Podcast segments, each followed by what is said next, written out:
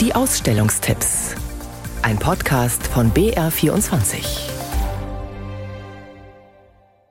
Künstlerinnen am Rand von Wissenschaft und Technologie heißt es im Ausstellungsuntertitel.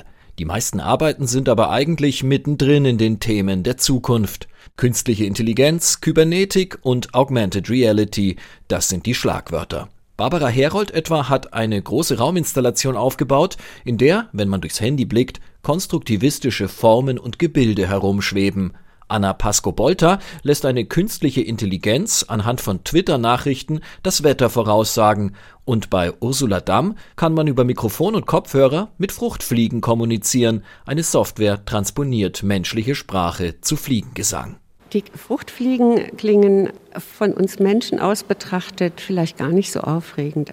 Aber sie haben eine Sprache untereinander, die man in der Wissenschaft definiert als den Pulston und den Sinuston. Der Pulston ist brrr, brrr, brrr. Der Sinuston gefällt mir persönlich viel besser, ist aber viel schwächer. Der geht ungefähr.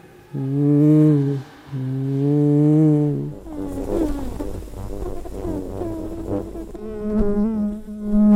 Vermeintliche technische Errungenschaften werden ad absurdum geführt, es wird kritisch hinterfragt und auch immer wieder nostalgisch zurückgeschaut, etwa wenn Peggy Meinfelder technische Geräte aus dem vergangenen Jahrhundert in Beton gießt. Am Ende bleibt vor allem eine Erkenntnis hängen, die die New Yorker Künstlerin Kelly Heaton so formuliert.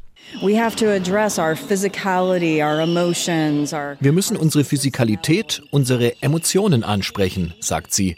Im Hintergrund zwitschern ihre aus Leiterplatten per Hand zusammengeschraubten Elektrovögel.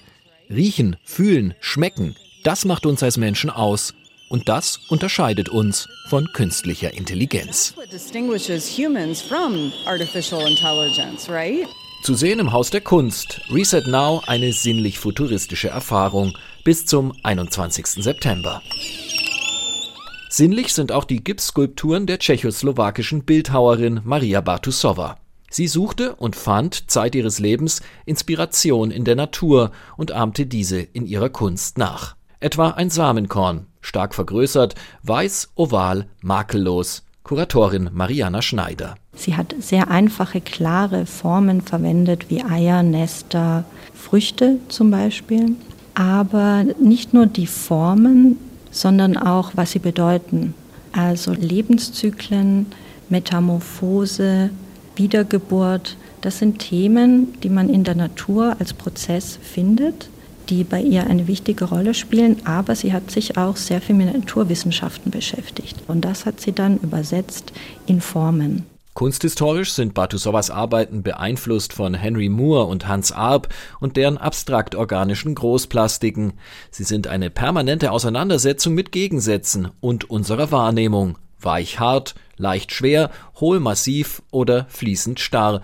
All das vermischt sich in den Objekten, scheint miteinander eins zu werden. Heute in Zeiten der Klimakrise kann uns das Werk von Maria Bartusowa zu einem bewussteren Umgang mit der Umwelt anregen, kann uns zeigen, dass wir nicht separat, sondern als Teil der Natur leben und gleichzeitig, dass wir bei all den gegenwärtigen Herausforderungen nicht in Stress oder Panik verfallen sollten, denn auch diese Wirkung haben ihre scheinbar perfekten Skulpturen auf uns. Sie entspannen und schärfen den Blick. Maria Bartusowa im Museum der Moderne in Salzburg bis zum 7. Januar 2024.